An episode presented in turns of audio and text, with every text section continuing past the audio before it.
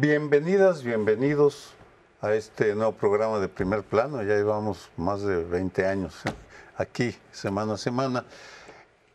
Y empieza este programa refiriéndose, no hay de otra, a la concentración del sábado pasado en el Zócalo, en donde el presidente celebró su cinco, el quinto aniversario de su victoria en las urnas, eh, dio una visión de su gobierno en la cual fue muy optimista, muy triunfalista, y me centro en dos, en un aspecto eh, muy interesante de su discurso, eh, que tiene que ver con quiénes son sus adversarios o enemigos, porque en ocasiones los llama enemigos, en ocasiones adversarios. Eh, los adversarios son, por supuesto, la oposición, ejemplificada con Claudio X González, hijo, el empresario, Luego los eh, periodistas vendidos, los intelectuales acomodaticios y los activistas de la sociedad civil corruptos, lo generaliza, eh, por eso no les da el dinero. El eh, gobierno de su gobierno. Lo interesante es que a las pocas horas, días del asesinato de Hipólito Mora, un líder de las autodefensas michoacanas, no hace una condena al crimen organizado.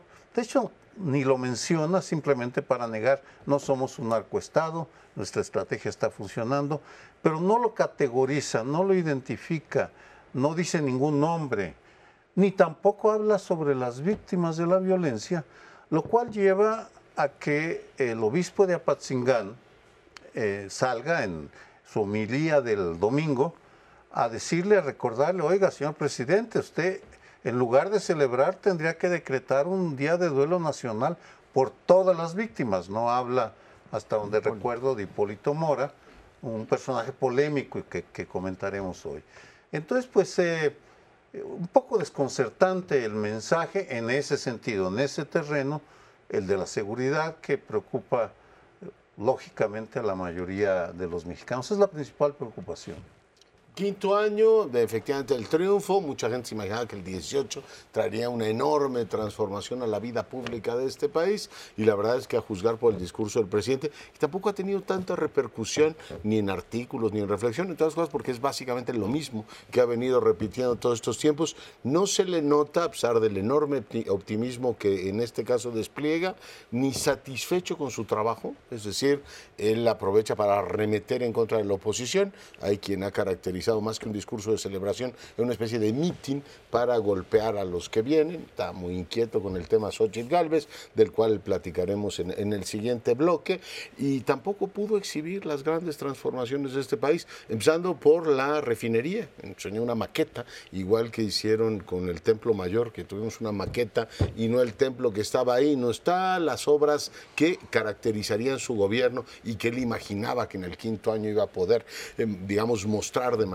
magnífica, diciendo aquí está el país transformado. La verdad es que no llegan, trae una enorme presión en finanzas públicas por terminar esas obras y en términos políticos, pues la idea de que tengamos un país diferente, un país más generoso, que su triunfo sirvió para reformar el sistema de partidos y que tenemos mucho más confianza en las instituciones, la verdad es que queda todo eso por demostrar. No es pues un momento en el cual el país se sienta un júbilo, por decir cinco años después, celebramos o se sigue recordando ese momento como un punto de inflexión en la vida política, ha sido mucho más un discurso ligado a un oficialismo que se empeña, por un lado, en cultivar la idea de que estamos ante un momento histórico y ante un héroe irrepetible de la patria, por tanto, culto a la personalidad puro y duro y una enorme repetición de estos temas que pues no agregan absolutamente nada a la idea del país que vendrá. Es mucho el país que tuvimos en algún momento y su ánimo, incluso le da consejos a la oposición de que sea autocrítica, de que si quieren regresar al poder tendrían que hacer eso. En fin, un discurso más nostálgico de lo que pudo haber sido y no fue. Este, yo desde que se celebra esta fecha he dicho que lo que él quiere, claro, en su, en su lógica, es que esta fecha quede como la fecha histórica de la cuarta transformación.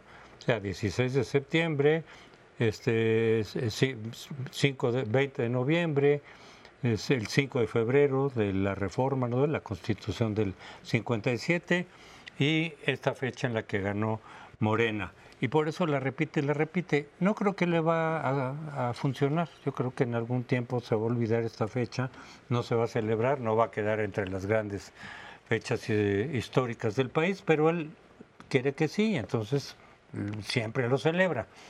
Bueno, ante sus logros maneja dos discursos a veces contradictorios. Muchos decíamos desde el 17 que su programa, aunque era muy bueno en términos de los propósitos, bueno, disminuir la pobreza, qué bueno, que haya más justicia social, qué bueno, 4 al 6% de crecimiento económico, perfecto, se acaba la corrupción, se acaba la impunidad, se reduce la violencia, hombre, pero decíamos, lo que pasa es que eso, aún eso, este, educación de Dinamarca, en fin, no se puede lograr en seis años. Si toma las medidas adecuadas, se irá avanzando. Pero él aseguraba que en seis años iba a lograr todo eso. Y segundo, decía yo, por lo menos, pero es que sus programas están basados en premisas falsas, no van a funcionar. No hay una relación causal entre sus proyectos para obtener sus mm. objetivos que de veras sean eficaces. Bueno, creo que así pasó. Pero entonces él maneja dos discursos. A veces dice, ya, ya, se, ya se cumplió. ¿Cuántas veces ha dicho que la corrupción ya no existe? Que ya se acabó la impunidad, que ya se logró eh, la mayoría de las promesas que él hizo al iniciar. Varias veces en este tipo de eventos ha dicho, nada más falta una o dos de las 100 promesas que yo he hecho. Pero en otros momentos él dice, bueno, ¿cómo querían que resolviera en seis años? Que era lo que decíamos muchos este, todo el tiradero que nos dejaron. Pues eso era lo que decíamos, que en seis años no se podía, incluso si se tomaban las medidas mm. adecuadas, que creo que no se han tomado. Bueno, pues yo creo, bueno, estoy de acuerdo con lo que han planteado. Fue un discurso triunfalista, como decía Sergio. Eh, ya, ya se habló de los déficits que hay en seguridad y, y, en otros aspectos, la economía, etcétera, que no crece. Eh, y ahora José Antonio remata con esto. Yo me quiero centrar en una sola cosa. El discurso fue triunfalista, excepto por una segunda aceptación que hace virtual del asunto de la salud y de los medicamentos. La primera fue la que aceptó de que se equivocó cuando dijo que, que los militares debían volver a sus cuarteles. Me equivoqué. Esa fue una aceptación expresa. En este caso, lo que hubo fue un compromiso, que es una aceptación virtual. Me comprometo y dijo, me canso ganso que vamos a sacar adelante la salud, que va a haber medicamentos para todos. Y esto es gravísimo porque afecta a toda la población. Toda la población está padeciendo males que no pueden ser atendidos en los hospitales. No hay medicamentos suficientes o a veces de ninguna clase. Están faltando hasta los antibióticos en el mercado. Esto implica la caída de la salud de la nación. Eh, y este es una aceptación. Me canso, ganso, que vamos a resolver esto, es no lo hemos resuelto. Es en mi interpretación, a lo mejor estoy mal. Pero yo creo que esta es una de las aceptaciones que está haciendo. Eh, ya hablaremos en otros momentos de distintas cuestiones con las que él no está de acuerdo, pero eh, lo dejamos para los siguientes bloques. Retomo, Leonardo, algo que dijiste de pasada. El poco, la poco eco o atención que despertó el evento del Zócalo realmente fue poco comentado, muy poco comentado. Y eh, revisé eh, las eh, portadas de la última semana, en donde definitivamente la oposición sí ocupa la mayor parte de las primeras planas otros temas también ocupan las, primeras planas, Xochitl Galvez, eh, por ejemplo. Pero eh, me metí ayer a revisar las redes sociales y ahí no sigue López Obrador superando a Xochitl Galvez, simplemente comparándola, pero sí hay unos picos de repunte eh, evidentes que está teniendo en Twitter sobre todo, en donde ha, recibido muchísimo apoyo en, las redes sociales. Es un fenómeno que tenemos que, revisar porque tal vez estemos ante em, una realidad observada en otros sexenios que hay un momento en el cual los presidentes en funciones empiezan a retirarse, a ser hechos a un lado de la atención mediática, lo cual pues eh, es parte de la vida de los políticos mexicanos. Eh, y la, verdad es que el discurso no tuvo nada nuevo, es decir, tú escuchas y son cosas que puedes aislar, identificar. Ahora que tenemos inteligencia artificial, le puedes decir, oiga, pues eso ya lo dijo en el 2020 y, en el, y lo reitera. Claro, él dice que esa es la manera de crear educación política, pero incluso los más educados políticamente ya se saben de memoria esos latiguillos presidenciales, lugares comunes, que si los que le permitan, lo que sigue siendo funcional para el Ejecutivo es esta idea de que hay un poder hacia un estado profundo que le impide conseguir sus eh, objetivos. Y bueno, creo que sigue colando en un sector de la población, como si él no tuviera. Suprema Corte ha nombrado a cuatro, Congreso absolutamente a su favor y todos los factores de poder que tiene, incluido una gran cantidad de medios de comunicación que replican todo lo que él dice, se sigue comparando con Madero y uno dice, pues usted se parece más a Elías Calles que a Madero, pero sigue funcionando esta idea de yo soy una víctima frente a poderes. Y uno se pregunta, ¿y dónde estarán esos poderes que tienen, el económico, el mediático, etcétera? Han tenido una enorme sintonía con el presidente de la República. Pero esta idea de que en realidad es el poder, pero es un poder perseguido, sigue siendo tremendamente eficaz mm, en el caso del jefe del Estado. Y una idea que ha tomado ya en las últimas semanas desde hace mucho ha mencionado, pero la ha tomado particularmente, es la de personalizar en Claudio X González.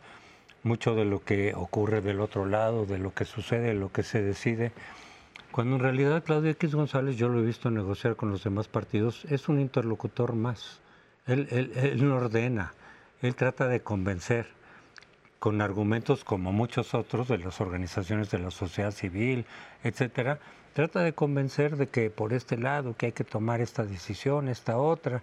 Yo puedo decir, por ejemplo, que del proceso que salió de la oposición, en algunas cosas él tenía muchas reservas, pero el PAN y el PRI pues se mantuvieron. Este, no, no, no es el líder que dice López Obrador. Esa es una de sus grandes mentiras que va a seguir inflando sobre la base de que sus seguidores le creen todo pero para nada, nada, no tiene nada que ver con lo que dice López Obrador. Es un interlocutor más, un interlocutor importante, sin duda, representa a cierto grupo de empresarios, pero eh, insiste y insiste y insiste y ataca y ataca, incluso en eventos tan importantes como este.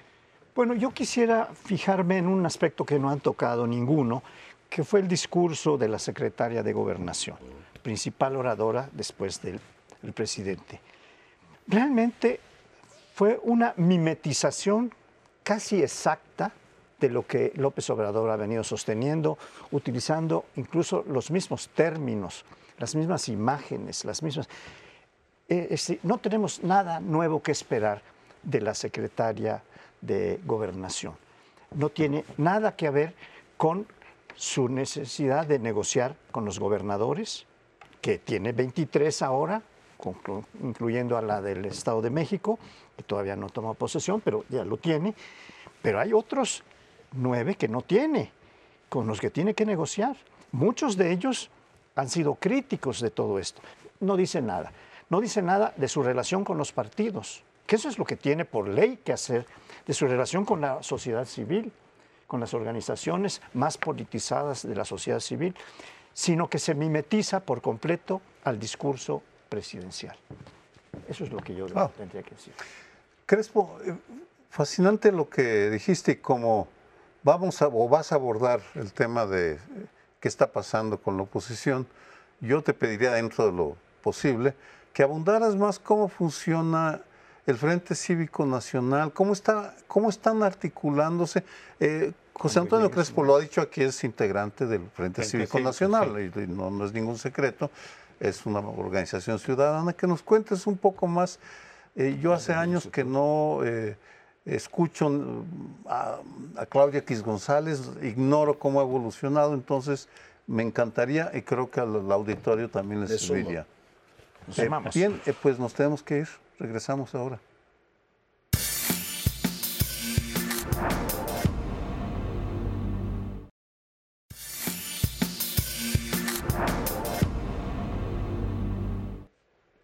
Bueno, en este segundo bloque les propongo que revisemos el tema de seguridad concretamente el episodio del asesinato de Hipólito Mora. Mientras el México oficial estaba de fiesta, estaba de pachanga, recordando los eh, cinco años de la elección del presidente, la semana anterior fue una semana terrible. Y cuando digo terrible, espero no exagerar en la retórica, hubo un secuestro de funcionarios de la Secretaría de Seguridad de Chiapas, así directamente desafiando al gobierno de esa entidad. Hubo un coche bomba que tenía como trampa, en, en este caso a guardias nacionales, y mataron a Mora así directamente. Además lo mataron con una descarga de balas impresionante. Iba en una camioneta blindada, es decir, con toda la lógica del desafío al gobierno.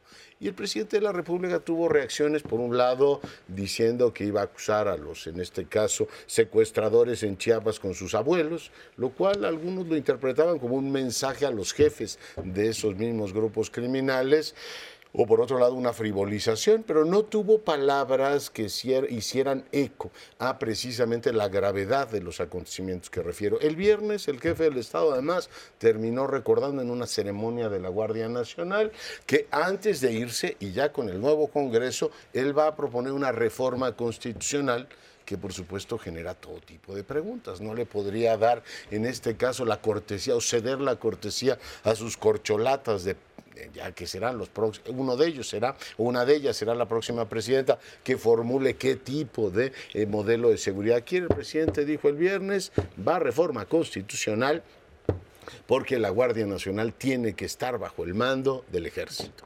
Lo cual, bueno, pues ya hemos visto que trató de convencer a ministros, los presionó directamente, que será muy bueno que también ellos nos cuenten, igual que nos han contado cómo los presionó Calderón, cómo los presionó este presidente. Pero en términos más amplios tenemos una semana horrenda que además se corona con el dato de que junio fue el mes más violento de los últimos meses. Todo eso el México oficial, el de la celebración, lo ignora. Y sin embargo, ahí está. ¿Cómo lo ven?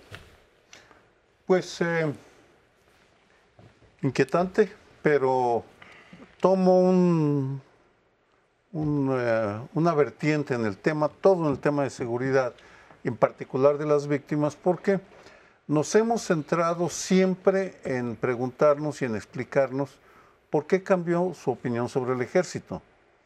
Y hay consenso entre los especialistas que el viraje viene con dos encuentros que tiene con la cúpula militar como presidente electo, que lo hacen ver que realmente no puede prescindir de las Fuerzas Armadas, es su decisión.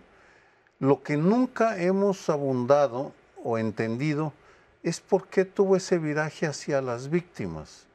¿En qué momento de su etapa de presidente electo decidió que iba a evadirlas, a ignorarlas, a silenciarlas, cuando si algo ha, sucedido durante su sexenio es un incremento en la cantidad de homicidios violentos y desapariciones, que es eh, sobre todo homicidios, esa es la variable clave. En abril de este año, los medios de comunicación dijeron el día de esta semana rebasó el número de eh, homicidios que tuvo Enrique Peña Nieto, que ya estaba eh, de por sí al 150 y tantos mil. Eh, no ha habido reacción hacia las víctimas. Y que haya el obispo de Apatzingán haya salido a reprocharle, me parece que es sintomático de cómo están viviendo las víctimas. Y la iglesia es también víctima porque están asesinando y amenazando a sacerdotes, eh, a monjas, en fin, a religiosos, diáconos en diferentes partes de México. Y cuando el obispo de Apatzingán le dice, es día que, ¿cuándo declara un día de duelo? Vamos, estoy tomando sus palabras, de hecho, se pregunta por qué no declara, le increpa, le dice, ¿por qué no declara un día, un día de duelo? Me parece que hay un fenómeno todavía no eh, explicado, tal vez porque Tal vez porque cuando hablabas de víctima, que él se siente víctima, pues allá tenemos las víctimas a los que les desaparecieron a los hijos o, les mataron al esposo o, al padre. Eh, terrible, la, inquietante más que terrible, terrible e inquietante. Pues a mí me gustaría decir, eh, recordando que hace pocos días en una mañanera, eh, cuando acababa de ocurrir el asesinato de este señor de Michoacán, eh, de las defensas, ¿verdad? Hipólito Mora. Hipólito Mora, dijo algo así como, el presidente dijo, no hemos podido evitar el asesinato de Hipólito Mora. Dijo algo así. ¿Por qué no hemos podido? Porque están confrontadas las fuerzas. Hicieron que dentro se, pelearan eh, gentes del ejército con gentes del narcotráfico, en fin, enfrentaron a dos fuerzas y este enfrentamiento sigue presente. Este enfrentamiento es el que ha causado, y esto fue producido por los dos, dos gobiernos anteriores. Mencionó a Calderón y a Peña Nieto, diciendo que ellos son en el fondo los responsables de esto que es un, una conclusión, una repercusión de lo que no hicieron, porque pusieron confrontada a la sociedad y esta sociedad acaba de tener el asesinato de uno de sus miembros, que es este Hipólito Mora, y eso es lo que dijo. Eh, eh, yo creo que no asume ninguna responsabilidad, simplemente se duele de no haber podido evitar un asesinato.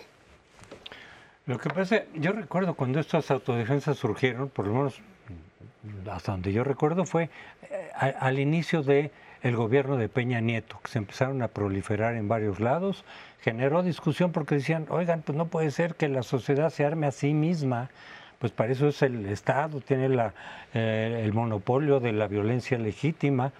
Y otros decían, pues sí, pero si el Estado no está cumpliendo con su función fundamental de dar seguridad, pues se tiene que defender como puedan, ¿no? Pues si están totalmente a la deriva en manos de varios de los cárteles.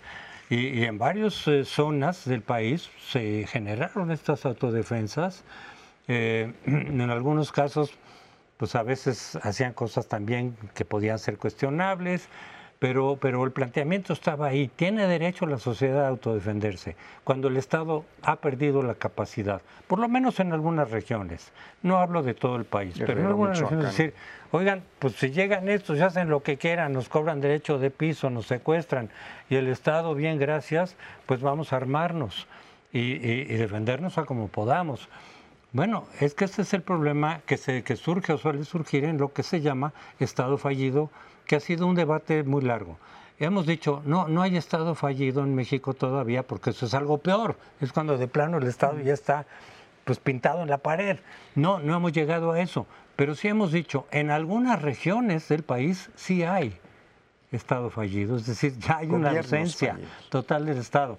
Y también hemos dicho, si, si, si no se toman medidas realmente eficaces para corregir esto, sí vamos caminando hacia un Estado fallido eh, en donde cada vez más los cárteles dominan o predominan más territorio, imponen sus condiciones, cobran, por decir algo, impuestos que son derechos de piso y demás, sin que, sin que el Estado intervenga. Entonces, de pronto los ciudadanos pues ya están totalmente a merced, en algunos lados más que en otros, a merced del Estado. A muchos se les ha ocurrido armarse para defenderse otros no. Yo, no diría que el Estado fallido ayude a describir lo que está ocurriendo, pues sí es un Estado disfuncional y claramente Tierra Caliente es un ejemplo. Yo recordaba que hace treinta y tantos años un gobernador le dijo a un empresario, yo no lo puedo proteger si usted no se queda en Morelia. O sea, el gobernador protege si está en Morelia. Lo mismo que el gobernador actual le dijo a Hipólito Mora, tú a Buenavista, Tomatlán, no vas porque ahí no te puedo defender. O sea,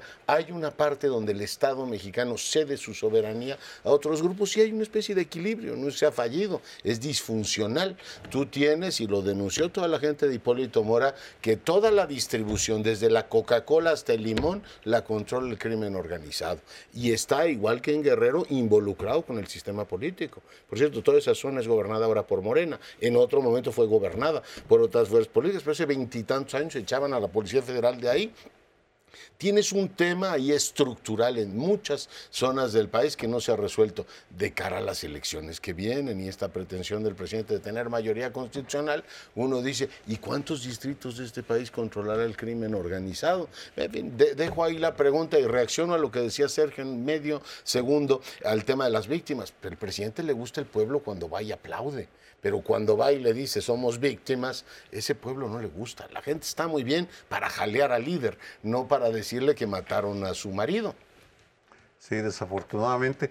Adelanto un hallazgo en las investigaciones que estamos haciendo en el Colegio de México, porque comparando la información sobre el costo social, hay una gran precisión. Sabemos con bastante eh, certidumbre número de homicidios, el número de desaparecidos ahora con la Comisión Nacional de Búsqueda.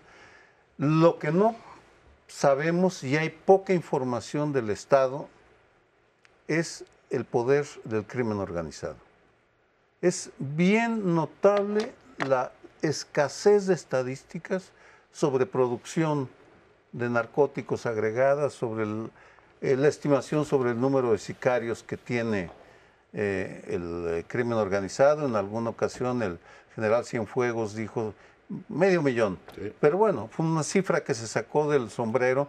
No hay estudios que permitan cuantificar. En consecuencia, el crimen organizado es como un fantasma maleable que podemos darle la magnitud o minimizarlo, este, como lo quiera el actor político o el analista. Ese es un hoyo bastante gris, si no es que negro en algunas partes. Sí, así es. Este, yo estoy de acuerdo contigo que no es estado fallido, sino estado disfuncional es más adecuado. Pero yo digo, en algunas regiones ya es tan, está tan ausente el Estado que, que muchos podrían decir, pues, pues, ya no hay, no, no está, no está presente, se va, etcétera. En fin, repito, al grado de que la gente se tiene que armar por sí misma y luego de repente esos mismos pueden incurrir en la tentación de abusar también de su poder armado. Se le acusó, por ejemplo, a una senadora de, Morena, ¿cómo se llama? Pastora, que era de esos grupos en Guerrero. Pastora este, eh, que de repente, pues eh, Senadora de la República. Así es, senadora de la República, pero se le acusó que de repente incurría en algunos abusos. Sí, eh, nada más quisiera yo decir que eh, no, es posible teóricamente hablar de Estado fallido. El Estado es algo mucho más complejo. El gobierno puede ser declarado como fallido. Hay cosas en las que ha fallado el gobierno federal y algunos gobiernos estatales o municipales también.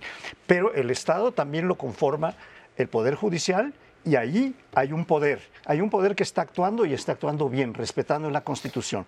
Pues bueno, el, gobierno federal ni el local pudieron proteger a este hombre y lo mataron en una camioneta blindada con escoltas y murió literalmente calcinado, igual que 40 migrantes custodiados por el, en este caso, Instituto Nacional de Migración. Hacemos una breve pausa, volvemos.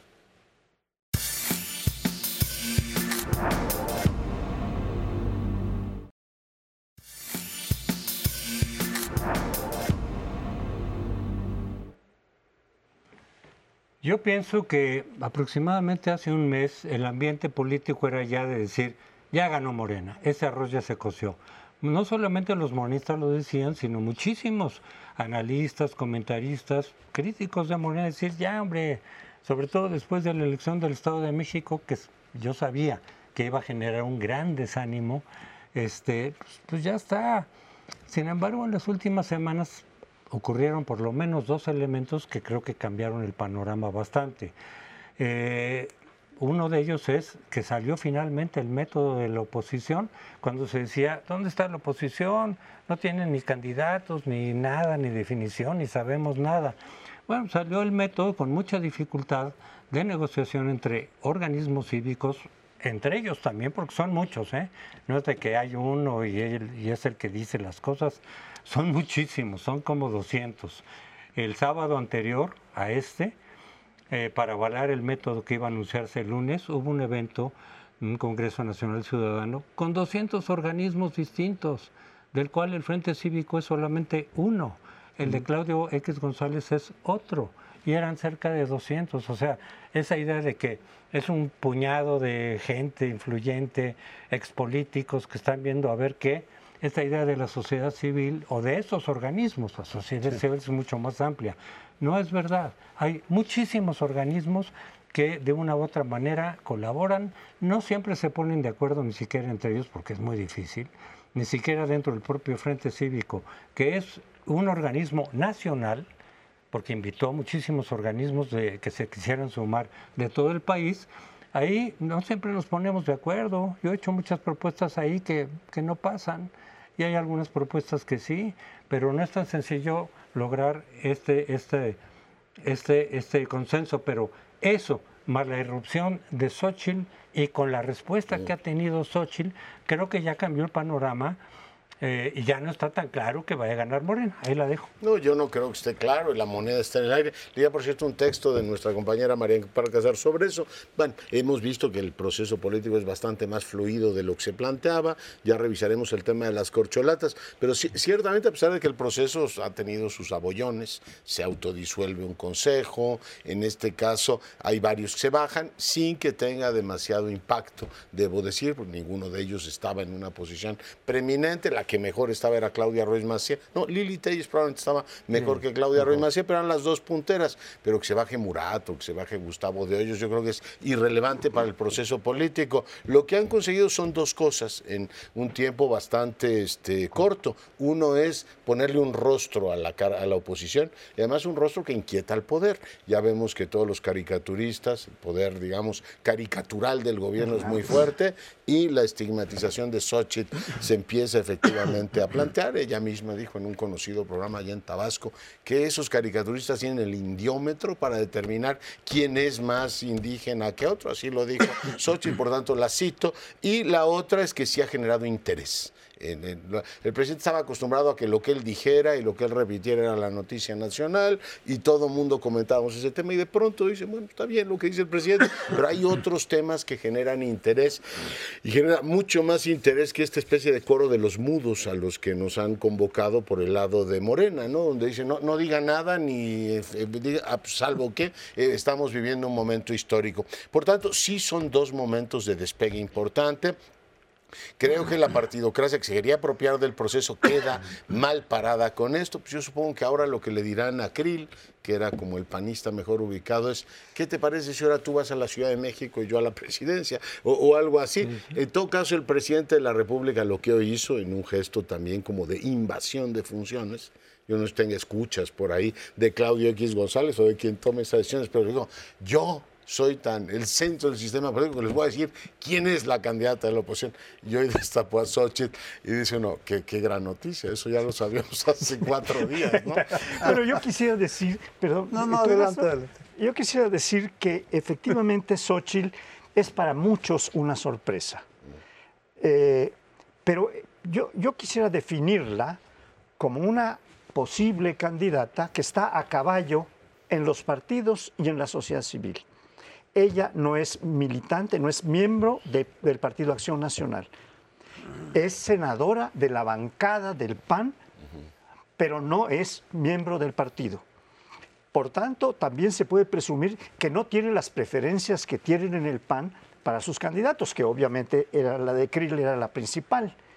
Eh, la otra, que era eh, Lili, ya se bajó de la, ya se bajó, fue la primera en bajarse de los que se habían estado mencionando y tenía como asesor a, Roberto Gil. Y este le hizo el discurso para que se presentara y en un video muy claro dice, yo me bajo y me bajo por esto. Xochitl Galvez sí tiene una historia, tiene una historia y a mí me consta parte de ella porque trabajamos juntos en, en el gobierno de Vicente Fox. A mí me tocó la Secretaría de Gobernación, la Subsecretaría, de Desarrollo Político y a ella la Comisión de, Defensa de los Pueblos Indígenas. Y tuvimos una serie de reuniones para apoyar el trabajo que estaba haciendo Xochitl, que era de meter el agua, de meter, eh, en fin, una serie de servicios, electricidad, etcétera, en pueblos indígenas y llegó a ponerla en 2.000 poblaciones que tienen condición indígena o población indígena importante. Esto sí toca un, nervio que, está molestando mucho al gobierno. A mí no me pueden decir de la pobreza, yo vengo de la pobreza. Tú eras mucho más rico que yo, le dice al presidente. Yo vengo de una pobreza extrema. Vendía gelatinas para sostener a mi familia en las calles. En fin, todo esto sí va a tocar a este voto duro que tiene López Obrador, a esta base social de apoyo tan consistente que tiene López Obrador, y eso puede llegar a esa base. Te siento, lo siento muy triunfalistas con Xochitl cuando si viene la hora de otros protagonistas y me quedo con el padrón, porque quien controla el padrón es el patrón, que no se nos olvide. Y quienes pueden llevar a, no 150 mil, sino medio millón, un millón, son fundamentalmente dos, Marco y Alejandro Moreno. Y en tercer lugar pondría a Beatriz Paredes, que también tiene un historial, conoce muy bien las estructuras del PRI. Entonces esos tres pueden movilizar las estructuras corporativas de los partidos que son los que alimentan las maquinarias de las militancias y de los electores, los padroneros a los que se refirió Germán Martínez. Aquí la, la, la duda es que es tan obvia la importancia del padrón y tan clara la importancia que puede tener el acarreo a favor de los candidatos de, eh, oficiales, Santiago Krill e incluso Alejandro Moreno, si es que él se decide a ser el candidato. Que ya dijo que no, ¿no? Bueno, dijo que no. En fin, ¿ustedes le creen a Alito? Ah, pues entonces tenemos que esperar. Eh, la pregunta es si Xochitl, ese entusiasmo que ha despertado en algunos sectores, tendrá la capacidad para movilizar al suficiente número de electores que van a alimentar al padrón, porque no se nos olvide, el padrón, quienes voten el día de la, consulta, van a ser los que estén en el padrón, no cualquiera va a poder ir a emitir su voto, o los que se hayan registrado, vamos, o los hayan llevado, se hayan registrado, y en ese sentido estamos ante un panorama inédito que tendremos que seguir comentando, y eh, hay un viejo dicho en el periodismo, eh, que un perro muerda a otro perro no es noticia. Que un señor muerda un perro, esa es noticia. Entonces, lo que vamos a ver ahora son hechos inéditos que nos obligan a comentarlos porque son no, no tienen precedentes, o lo, que estamos viendo ahora no tiene precedentes. Yo no doy por hecho que Xochitl ya ganó, no, no hay dedazo como dice López Obrador, el dedazo está del otro lado, sí le veo potencial. En ninguno, desde que había salido Xochitl, a ninguno de los otros aspirantes había visto yo cómo se había generado tanto apoyo, tanto respaldo, a ninguno. Y que se hablara tanto de ella. Y que le entrevistaran. Han entrevistado a Xochitl los medios en dos semanas, mucho más que a todos los demás en varios meses. Entonces sí, está generando un... Pero estoy de acuerdo. Este puede haber ahí los padrones, los manejos. Eh, de todas maneras, fíjate que es la tesis contraria que maneja Morena. Morena dice, las élites ya decidieron que es Xochitl. Y aquí mucha gente, incluso tus propias dudas, es, no, las jerarquías partidistas no les gusta Xochitl, les gusta Santiago, les gusta quizá este, de la Madrid eh, eh, o Beatriz Paredes. Ante lo que yo digo es, si Xochitl de veras es el fenómeno que estamos viendo y logra juntar una gran cantidad de apoyos ciudadanos, aunque quisieran detenerla, no van a poder las dirigencias. Algo parecido a Fox. Hay que recordar que Fox no lo querían dentro del PAN. Los dirigentes de Fox todos me decían a mí, Fox, no, para, ¿lo pudieron parar? No. Y, el dirigente del PAN era Felipe Calderón, sí, en aquella época y no, lo pudo parar. Y, Castillo yo Peraza Estoy, yo estoy de acuerdo contigo y contigo. O sea, es verdad que pueden los que controlan el padrón salirte con ULT, como salieron con el proceso de control del proceso, pero igual que dice Crespo, ninguno de ellos había logrado que en un momento determinado hubiera tal expresión, pero además de desconcierto, al gobierno lo trae como loco, ¿no? Traes un presidente que vaya no sabe cómo bajarla. Y lo que es claro es que la artillería que tenía preparado, en este caso Morena, pues la tiene que cambiar, porque ya lo del, como decía Paole, que viene de la élite, pues resulta que no, que es mujer y es indígena, es clasista y es racista, pues me dirá usted de dónde saco lo racista y lo clasista, y tendrá que cambiar toda su narrativa, por tanto, sí los agarra a contrapié, por lo demás, la historia está por escribirse, estoy de acuerdo contigo. Sí, y, desde luego, pues muchos de los que se han bajado, pues yo creo que es porque ya vieron que no tienen mucha posibilidad. Le están echando la culpa al método. que Murat no tenía mucha posibilidad? Antes, antes de, se están bajando antes de ver qué se podía hacer con el método, antes de incluso conocerlo bien. Se pueden precisar muchas cosas. Qué bueno que este, Enrique la Madrid anunció y dijo, no, yo sí voy, por supuesto, y hay que darle fuerza, etcétera Pero eh, yo estoy de acuerdo, eh, eh, está todo por, por escribirse.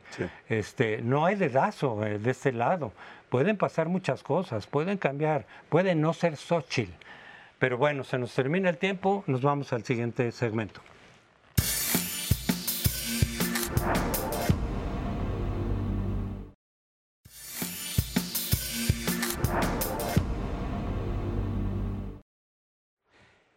Bueno, yo quisiera empezar diciendo que estoy de acuerdo con que esto no se acaba hasta que se acaba, pero estamos en un momento de ascenso de una figura que es novedoso y que ha traído todo este apoyo.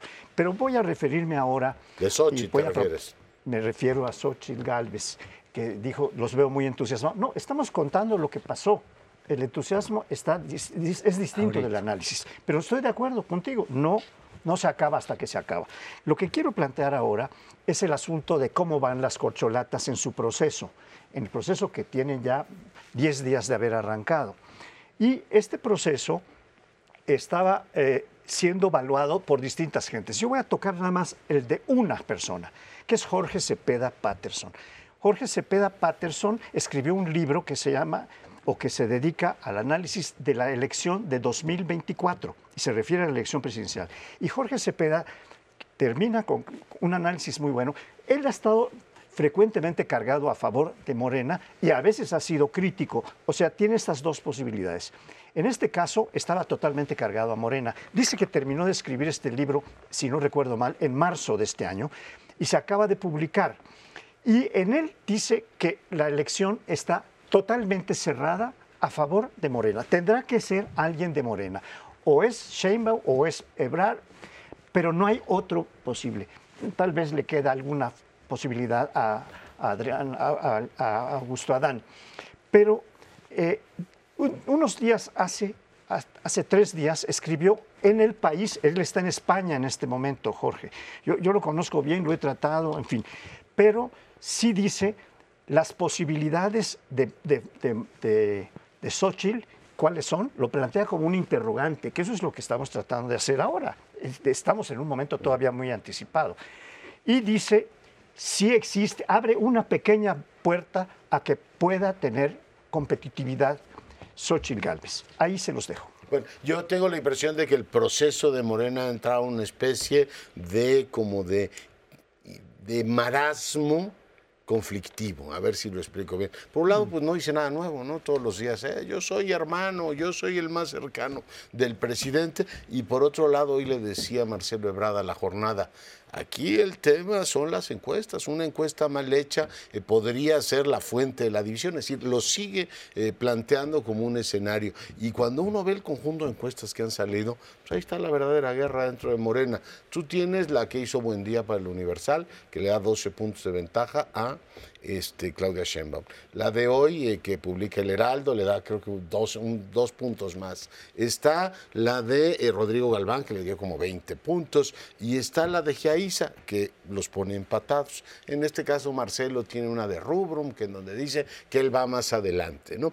Pero bueno, la guerra está ahí, en la guerra de números, tratando de presentar nuevamente como que el arroz, en este caso, ya se coció. El presidente fue muy sintomático porque cuando le pusieron la de Giaiza, dijo, yo desencuentro encuesta prefiero no hablar. Es decir, la única que da de las, digamos, encuestadoras famosas, eh, incluso un puntito arriba a Marcelo Ebrard, como que no, pero como que no le, no le agradó hablar de ese tema. Pero en términos generales, hoy la disputa está ahí y está la disputa en otro frente que pues para Morena es tóxico. Y lo dice muy bien Fernández Noroña pues, está viendo que la vieja política los ha invadido por todas partes. Esta lógica mitinera, el gasto, particularmente en el caso de Adán Augusto, ha sido escandaloso. Es decir, ¿y de dónde sale todo ese dinero para hacer política? Lo dijo el diputado Claridoso, se nos ve en, este caso que la vieja política sigue invadiendo al partido. Por tanto, la idea de un partido novedoso, así, con un nuevo discurso y renovador de la vida pública, pues estos días nos lo quedan a deber. ¿eh?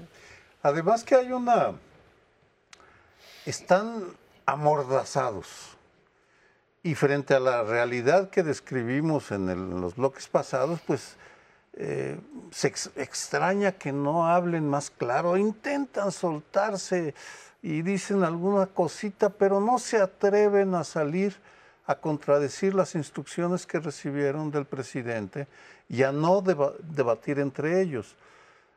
Yo tengo curiosidad, este miércoles irá Ricardo Monreal al Colegio de México, al Seminario sobre Violencia y Paz, hablará una hora y media sobre seguridad frente a una audiencia eh, académica en la cual pues habrá preguntas, algunas fáciles, otras difíciles, es imposible de saber, pero va a ser uno de los temas que el presidente rechaza, eh, rechaza en el sentido de abordar reconociendo todos los problemas que hay, y en la cual eh, Monreal fue el único que reconoció hace meses que es una asignatura pendiente. Así lo dijo. Seguridad es una asignatura pendiente para nuestro gobierno. ¿Hasta dónde va a llegar? Lo ignoro, pero si los, si las, los precandidatos a lo que quieran ser, ya no me acuerdo, que ah, quieren ser algo que no son candidatos, pero bueno, en fin, lo que quieran ser. Si no entienden que la situación está cambiando y que deben lograr acercarse más a los temas y a la gente, van a tener eh, eh, algunos eh, sobresaltos y algunos problemas. Por cierto, ya aceptó también Claudia Sheinbaum en principio estar en el colegio, ah, Marcelo Ebrard también.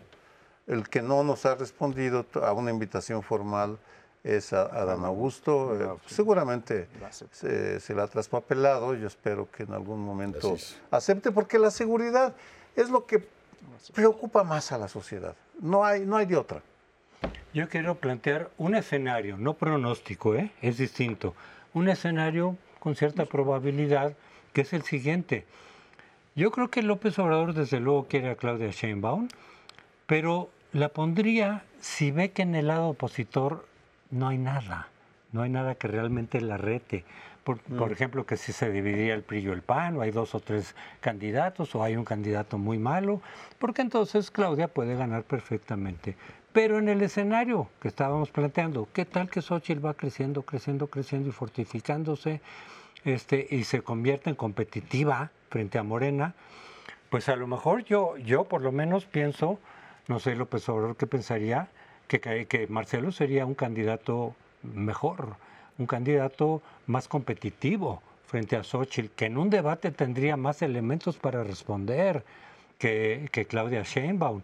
Entonces, si se le plantea, todos estos son escenarios, si López Obrador percibe que Claudia está de antemano derrotada frente a un poderoso eh, bloque opositor, si es que se va dando, si es que se da, como, como estamos planteando algunos, ¿Qué sería mejor para él? ¿Competir con posibilidades de triunfo con Marcelo o perder con, seguridad con, con Claudia Sheinbaum? Si eso se da a esas condiciones, si López Obrador percibe ese costo de beneficio, yo no descarto que eventualmente pueda girar hacia Marcelo, porque Marcelo tiene incluso respaldo entre muchos no obradoristas, cosa que no pasa con Claudia. Muchos no obradoristas prefieren a Marcelo que a Claudia. Creo que sería más competitivo. Y si así lo ve López Obrador, a lo mejor dice, mejor le apuesto a Marcelo. Hay otro escenario. Se llama Adán Augusto. Es, cierto este que estás planteando, pero yo quisiera plantear el otro. El otro. Vengo de estar transitando por muchas carreteras de México al estado de, la Ciudad de México a las... pero retacado de, de ¿cómo se llama? Espectaculares de, de, Adán Augusto, que cuestan un dineral. Después me fui, el fin de semana estuve en Yucatán, fui a la carretera de Campeche y a, a Esná, a las ruinas y a otras partes, lleno de, de...